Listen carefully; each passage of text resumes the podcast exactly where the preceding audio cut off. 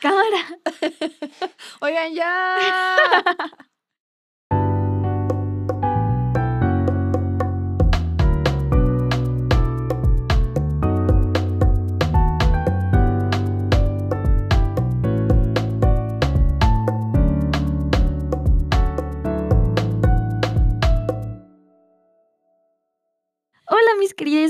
bienvenidos al nuevo podcast de Live Room. Yo soy Kate Araoz y soy nueva host de décimo semestre. Y tengo el gustazo aquí de presentar a los nuevos hosts que van a continuar con Live Room una vez que nosotros nos graduemos. Son Andrea, conocida también como Poli. Preséntate, Andy. Hola, hola a todos, soy Poli. Hola, yo soy Luis y todos me dicen Dante. Ay, qué gusto. Qué gusto tenerlos aquí. Ustedes son de nuevo ingreso. ¿Cómo, ¿Cómo se sienten con eso? ¿Cómo se sienten de ser host de un podcast que lleva ya muchos años en la escuela y que son de nuevo ingreso? Que ustedes realmente van a ser como el futuro de este podcast. No sé, ¿cómo se sienten? ¿Cómo es esa presión?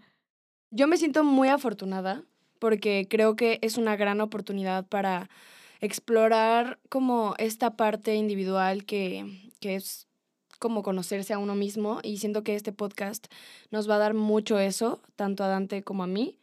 Y bueno, eso como parte individual, ¿no? Pero en la otra parte creo que es una gran oportunidad, creo que eh, nos va a enseñar mucho sobre producción, sobre cómo expresarnos ante un micrófono y ante una audiencia que es musical y que no cualquier cosa te interesa, ya sabes.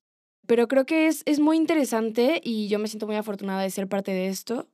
Eh, creo que todo el equipo tiene ideas increíbles sobre este podcast y pues esperemos si así se desarrolle. ¡Ay, excelente, Poli! ¿Y tú, mi estimada Dante? Hola, Kate. Yo igual me siento con una gran responsabilidad, verdaderamente. Pero la verdad es que me gusta mucho hablar. Entonces, cuando me eligieron para el podcast, pues siento que me quedó como anillo al dedo. Igual estoy muy emocionado. Eh, también estaba escuchando los episodios pasados y creo que Pau dejó un buen trabajo. Y pues 100%. esperemos continuar así y mejorarlo. ¡Uf! excelente. Y bueno, eso es más o menos ustedes de cómo se sienten ahorita en el podcast, pero ¿cómo podrían ustedes definirse en una oración? O sea, si tuvieran que presentarse ante toda la escuela, muy brevemente, casi casi como con 10 palabras o menos, ¿qué, qué dirían?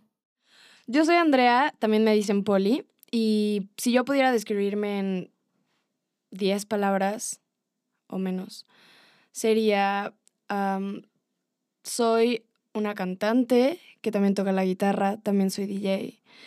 Eh, soy apasionada de la música, creo que todos los caminos que he tomado en la vida me han regresado a la música de alguna u otra forma y yo creo que es mi forma de expresión más cercana y más sincera que tengo.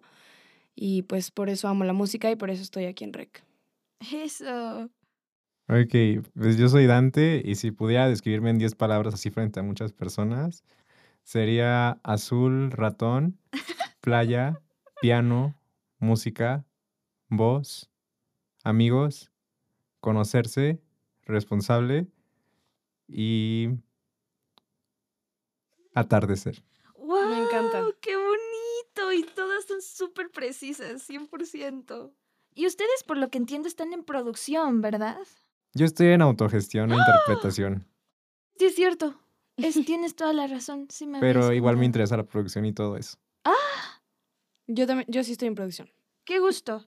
Qué gusto que tenemos a una productora y también autogestantes. Creo que somos un gran equipo. O sea, en, en especial los autogestantes y los productores son como, como hermanos. Y bueno, también los ingenieros, con todo respeto, Marquitos, pero como que son más como introvertidos, pero los autogestantes y productores creo que hacen un buen equipo creativo. ¿Y por qué están aquí en REC, mis estimados? ¿Cómo llegaron a REC? Ok, yo eh, estudiaba música antes, en la Escuela Superior de Música, estudiaba jazz.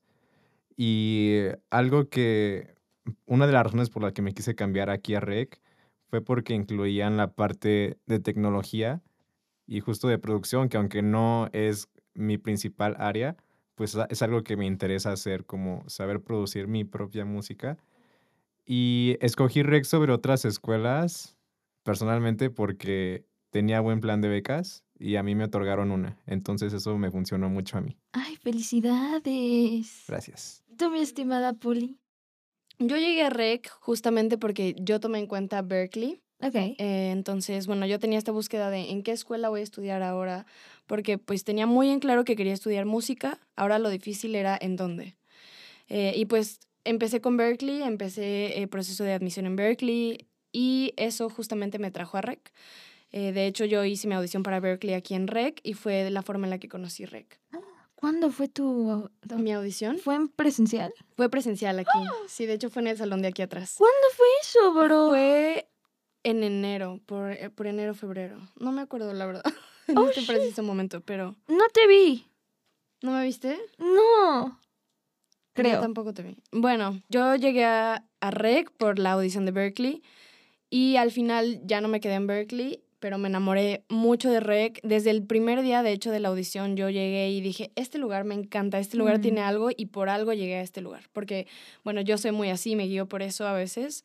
Y desde ese momento yo supe que algo iba a pasar en REC. Algo iba a pasar. en Algo Rec. iba a pasar en REC. Entonces, a partir de eso, pues yo me quedo en lista de espera en Berkeley, pero pues dije, no me voy a quedar con los brazos cruzados, voy a buscar otras opciones y pues en, dentro de esas opciones estaba REC. Ok. Y pues al final decidí quedarme en REC, tanto por sus planes de becas también, como por su plan de estudios, la tecnología, las instalaciones, la gente. Como que todo se acomodó perfecto para que yo justamente llegara y entrara a REC. Y so far ha sido una experiencia súper bonita, muy íntegra, llena de justo lo que estaba buscando. Entonces creo que llegué al lugar correcto. Y Uf. eso me hace muy feliz. Excelente. Es como si, vaya, como si era algo que tenía que pasar, algo inminente. Está, está muy lindo eso. Y estas semanas, porque han sido las primeras semanas de clases, es justamente estábamos platicando Poli y yo antes, antes de que empezara el podcast, han, han sido muy curiosas porque Poli me comenta que se sentían como lentas, pero estas dos últimas semanas se sentían muy como rápido. Sí, pero, o sea, ¿podrías profundizar un poquito más en eso, bro? Claro, eh, pues ve, yo al- las primeras dos semanas eh, me encantaron porque fue como todo es nuevo, todo es diferente, como que vas comiéndote cada paso, ¿no? O sea, vas lento y vas aprendiendo y vas conociendo gente y conociendo a tus profesores, tus materias. Y al principio es tan, son tantas cosas que pues yo al menos decidí comérmelo despacito, ir, ir despacio, ir poniendo atención, de qué se trata cada una de las clases, em, conocer a las personas que te van a rodear todos los días a partir de ese primer día de clases. Entonces, eso fue hermoso y eso fueron como las primeras tres semanas de clases, ¿no? Como acoplarse, conocer a tus maestros, tus clases. Y como dices, a partir de esas tres semanas, estas últimas dos semanas han sido como agua. Por lo menos para mí es porque pues ya conoces qué es lo que tienes que hacer, qué tienes que estudiar, ya tuviste tus primeros parciales. Entonces, a partir de eso, pues ya te vas como gorda en tobogán, ¿no? Indeed, indeed. Em, pues ya solamente es como em, meterle más trabajo, meter más fuerza en lo que estás haciendo, más concentración, más práctica, más práctica, más práctica.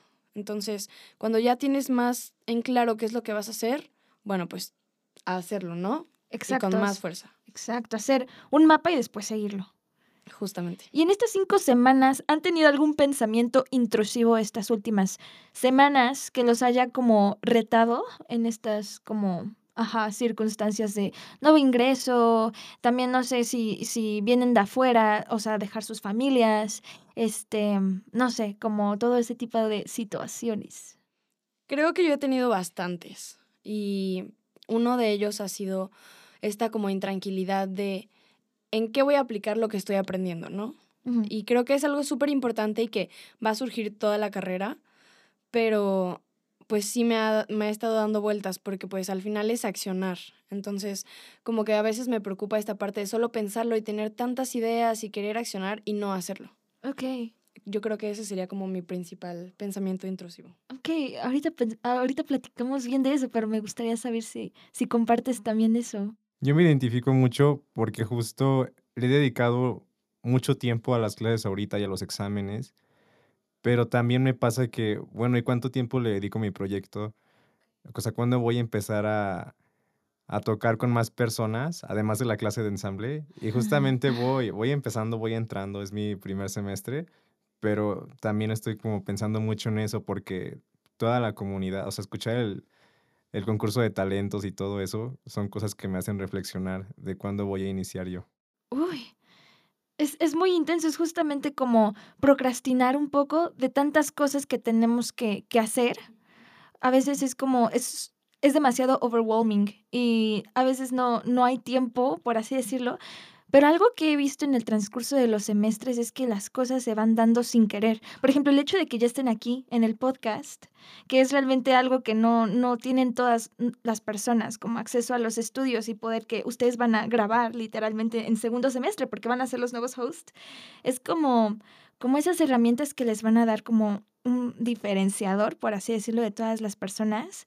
Y también algo muy importante que dijiste, Dante, es, o sea, ¿cuándo voy a empezar con mi proyecto? O sea, creo que esa es una, una pregunta que cuando ya te la preguntas, ya estás haciendo algo al respecto, porque al menos, por ejemplo, dentro de mi experiencia pasa mucho que uno entra de cierta manera un poco dormido, o sea, como acabo de salir de prepa, si es que acaban de salir de prepa, acabo de salir de prepa y estoy en la escuela y, y como que los cambios son tan emocionantes que uno se puede perder muy fácilmente en vicios, en, este, en reuniones sociales, que, a ver, es súper importante hacer networking, pero justamente esa parte del proyecto, si ya la tienes consciente desde el día uno, es muchísimo más probable que lleves a cabo un plan de acción y no solamente quedarte con el mapa. ¿Ustedes tienen proyectos? ¿O les gustaría, o les gustaría como justamente desarrollar como una disquera o un proyecto solista o ajá, una banda? O sea, realmente, ¿cuál es su, su visión a largo plazo como músicos, no tanto como alumnos en REC? Bueno, yo justo tenía un proyecto, yo ya tuve un proyecto musical em, como DJ y eso la verdad es que me dio muchísimo y justamente creo que por eso es este pensamiento intrusivo que tengo, que es de necesito accionar y necesito seguir, porque ya viví un poco esta parte de tengo un proyecto independiente y no se mueve a menos que yo lo mueva. Exacto. Entonces, ya lo viví y me encantó que la vida me haya dado una probadita de eso, eh, estuve como DJ, estuve tocando en pues varios lugares de la República Mexicana, estuve de jueves a sábado como DJ en distintos lugares y pues al final sí era un proyecto que movía yo y una de mis mejores amigas.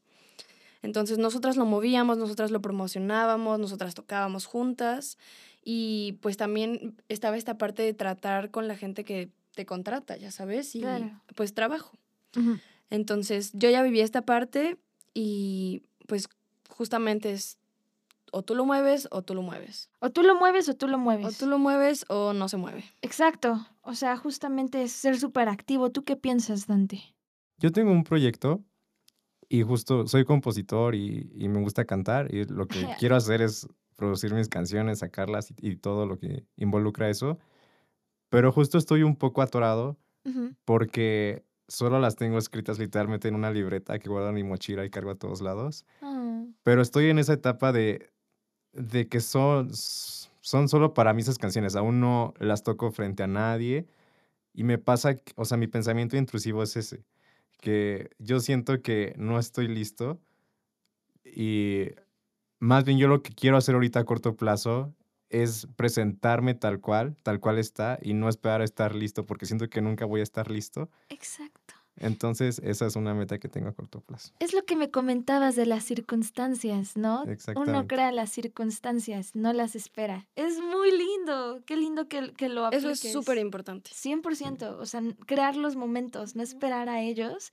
Y, o sea, creo que si, yo estoy muy segura que si tú, o sea, tomaras el piano y cantaras tus canciones, o sea, verdaderamente Dante del pasado estaría muy orgulloso de eso y Dante del futuro sería como, ay, ese fue mi primer step, ¿sabes? Y tan solo que tú lo compartas, eso es un eh, step también. Entonces eso está muy cool. Mil gracias también por compartir eso.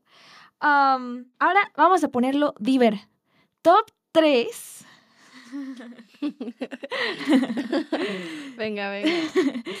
o sea, ahorita hablando ya más como de cuestión, como justo el networking que es muy importante. Y no sé si han sentido como que en su generación han em, hecho clic con alguien o, en, o no, no, no, la generación, maybe, tal vez la escuela. Así que top 3 panas estas cinco semanas. O sea, top Uh. tres de personas que han conocido y es como, ay, hola, ¿saben? O sea, como que esa sensación de, ah, nice. No sé si la han tenido con alguien de su gene y así. Yo la verdad es que creo que solo hay gente increíble en REC. ¡Oh! Sí.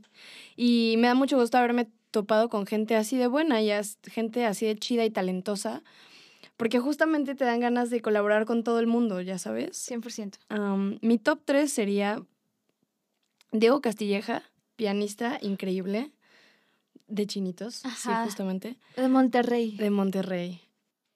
Bueno, vamos uno y uno. A ver, uno y uno. A ver, Dante. Así, mi top 3, Alec Rocky. Alec No es de mi generación, pero igual es una persona que conocí justo en la banquita que está fuera de la escuela, Ah, porque ahí conozco como a 10 personas por día. Hmm. Y una de ellas fue Alec Rocky, un día que estaba tocando la guitarra y estaba cantando una composición suya. Y me gustó muchísimo su proyecto. That's cute. Alec es muy chido. Saludos, Alec. Bueno, la verdad es que hasta ahora solo he visto a gente talentosa. O sea, creo que me falta un poco más ir conociendo a cada uno. Soy alguien que prefiere conocer antes de decir. Entonces, Ay, excelente, excelente. creo que seguimos en ese proceso de conocernos todos, pero hasta ahora veo a mucha gente que tiene ganas realmente de explotar su talento, que viene a disfrutar su talento y que viene a trabajar por él. Porque creo que entienden muy bien que esto no es nada más colgarse de tu talento, porque no siempre te da las anchas para lograr tanto, ya sabes. Exacto. Algo que también pasa mucho en primer, eh, bueno, algo que he visto es que hay, entran personas muy talentosas. Y entran, entran personas justamente que tal vez no son muy brillantes o virtuosas dentro de su instrumento, pero son muy disciplinadas. Y en los primeros dos o tres semestres, las personas talentosas están súper bien porque pues la verdad es que son cosas relativamente simples, sencillas. Y una vez que se entra a cuarto semestre, de la nada como que algo empieza a pasar y al no crear esos hábitos de disciplina, las personas como más talentosas empiezan a tener dificultades en llevar a cabo sus actividades que antes hacían con más facilidad, porque ahora pues son cosas mucho más difíciles. Y realmente me he dado cuenta que las personas que sobresalen mucho son las personas más disciplinadas. Es como un triángulo entre talento, disciplina y la verdad es que un poco de suerte, porque muchas veces, o sea, es, es admitirlo, pero a veces estás en el momento correcto con las personas correctas y estás preparado. Y esa es como una fórmula secreta como la Coca-Cola de la suerte. Entonces, sí, justamente eso. Qué gusto que piensas eso de tus panas, de que realmente están aquí, que son talentosos y... Ajá. ¿Tú qué piensas, Dante? Yo igual coincido totalmente.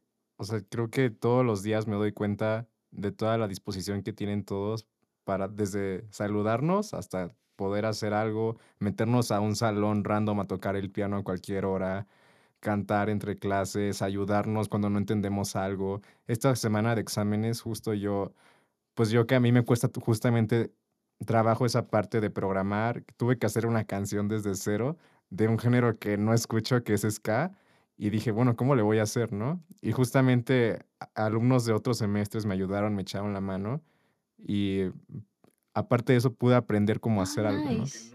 Algo que no sabía Y hacer. es algo muy, muy importante que dijiste, pidiendo ayuda a chicos de semestres de arriba.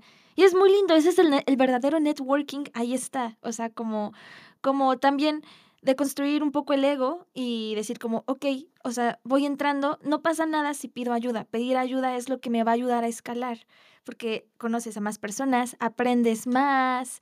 Entonces, qué gusto. Y me da la impresión de que son personas ustedes con, o sea, con un alma muy linda y que no tienen miedo a, a pues ser y también no tienen necesidad de probar nada. Entonces, o sea, porque realmente ya son, o sea, están siendo acto de, ¿saben? Entonces, no sé, eso me parece súper valioso y qué lindo que te acercaste a chicos de semestres de arriba. Realmente eso está muy bien. Y también lo padre es que están muy abiertos también a enseñarte. Y como dices, esta parte de, de construir el ego, Ajá. de, de dejar al lado es, esa parte del ego de yo ya lo sé todo y, Exacto. y cuido mis conocimientos. Y sí los cuidas, pero también los compartes porque eso hace que crezcan más y porque así sigues aprendiendo, ¿no?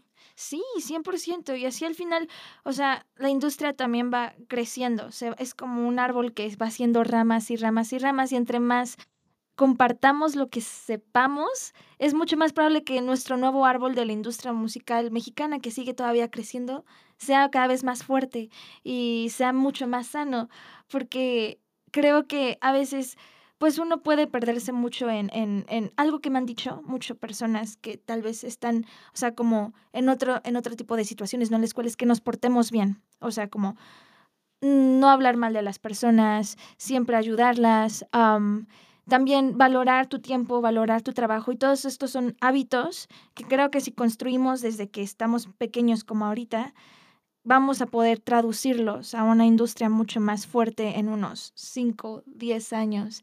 Y esa es como la motivación a largo plazo, que creo que en un punto, tarde o temprano, todos los estudiantes se dan cuenta, pero me da la sensación de que ustedes ya están bastante despiertos. Entonces, qué gusto que van a ser los nuevos hosts de Live Room, porque van a poder aportar muchísimas cosas.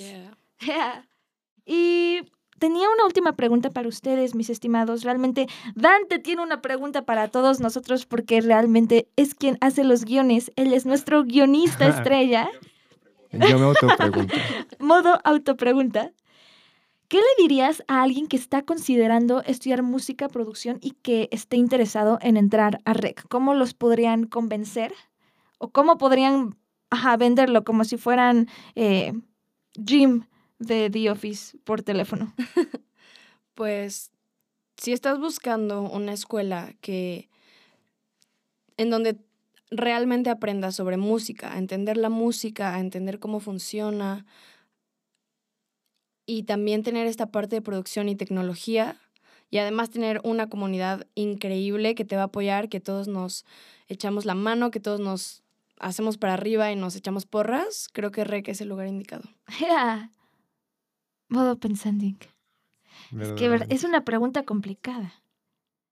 Es complicada, pero creo que con estas cinco semanas que llevo en REC y pues la idea que he construido de la escuela, creo que sí es bastante completa. O sea, no es por compararla con otras escuelas aquí en la Ciudad de México, pero pues compartiéndolo como experiencia individual en mi búsqueda de universidad en la ciudad, creo que es la mejor opción. 100%. So far. Estoy de acuerdo. Yo estoy de acuerdo. Tengo entendido, Dante, que tú eres de Cuernavaca, bueno, de Morelos. Sí. Te iba a preguntar, ¿por qué no estudiaste algo ahí y decidiste venirte aquí a REC? Claro. Pues más o menos lo contesté un poco al principio. Y tiene que ver justo con esta parte de tecnología, porque yo estaba acostumbrado a estar en escuelas que solo se concentran en la parte musical, en contrapunto, solfeo, armonía, y justo necesitaba ese extra, que era pues desde aprender a usar un micrófono, grabarme, saber usar Logic 2, lo que sea, y por eso escogí Rec. Y si, o sea, si alguien allá afuera me está escuchando y está interesado en estudiar música y quisiera entrar a REC, le diría que solo necesita estar dispuesto, tener la mente abierta y muchas ganas de aprender. La actitud es todo, verdaderamente. Hey, pues mil gracias, mis queridos, por estar aquí con nosotros tan temprano. Ustedes no lo saben, pero Hoy fue una mañana bastante caótica, entonces pues agradezco muchísimo el esfuerzo que hicieron por estar aquí, por acompañar a pues a la escuela. Esperemos que estos episodios sean de ayuda para las generaciones del futuro y también un buen recuerdo para las generaciones del pasado. Yo fui Kate, voy a la host este semestre al... al uh, yo fui... yo soy Kate, voy a ser la host al lado de mis estimades Marquitos, Dante y Poli y esperemos poder um, ofrecerles algo de valor y también pasar un buen rato, como si estuvieras platicando con tus amigos y quisieras escuchar lo que piensan. Así que sí, muchas gracias. Este podcast es producido por alumnos de Rec Música para alumnos de Rec Música. Guión por Dante, grabación por Kate, edición por Marcos, dirección por todo el equipo de Live Room, intro por Carol Zamorategui y conducido por Polly, Dante y Kate.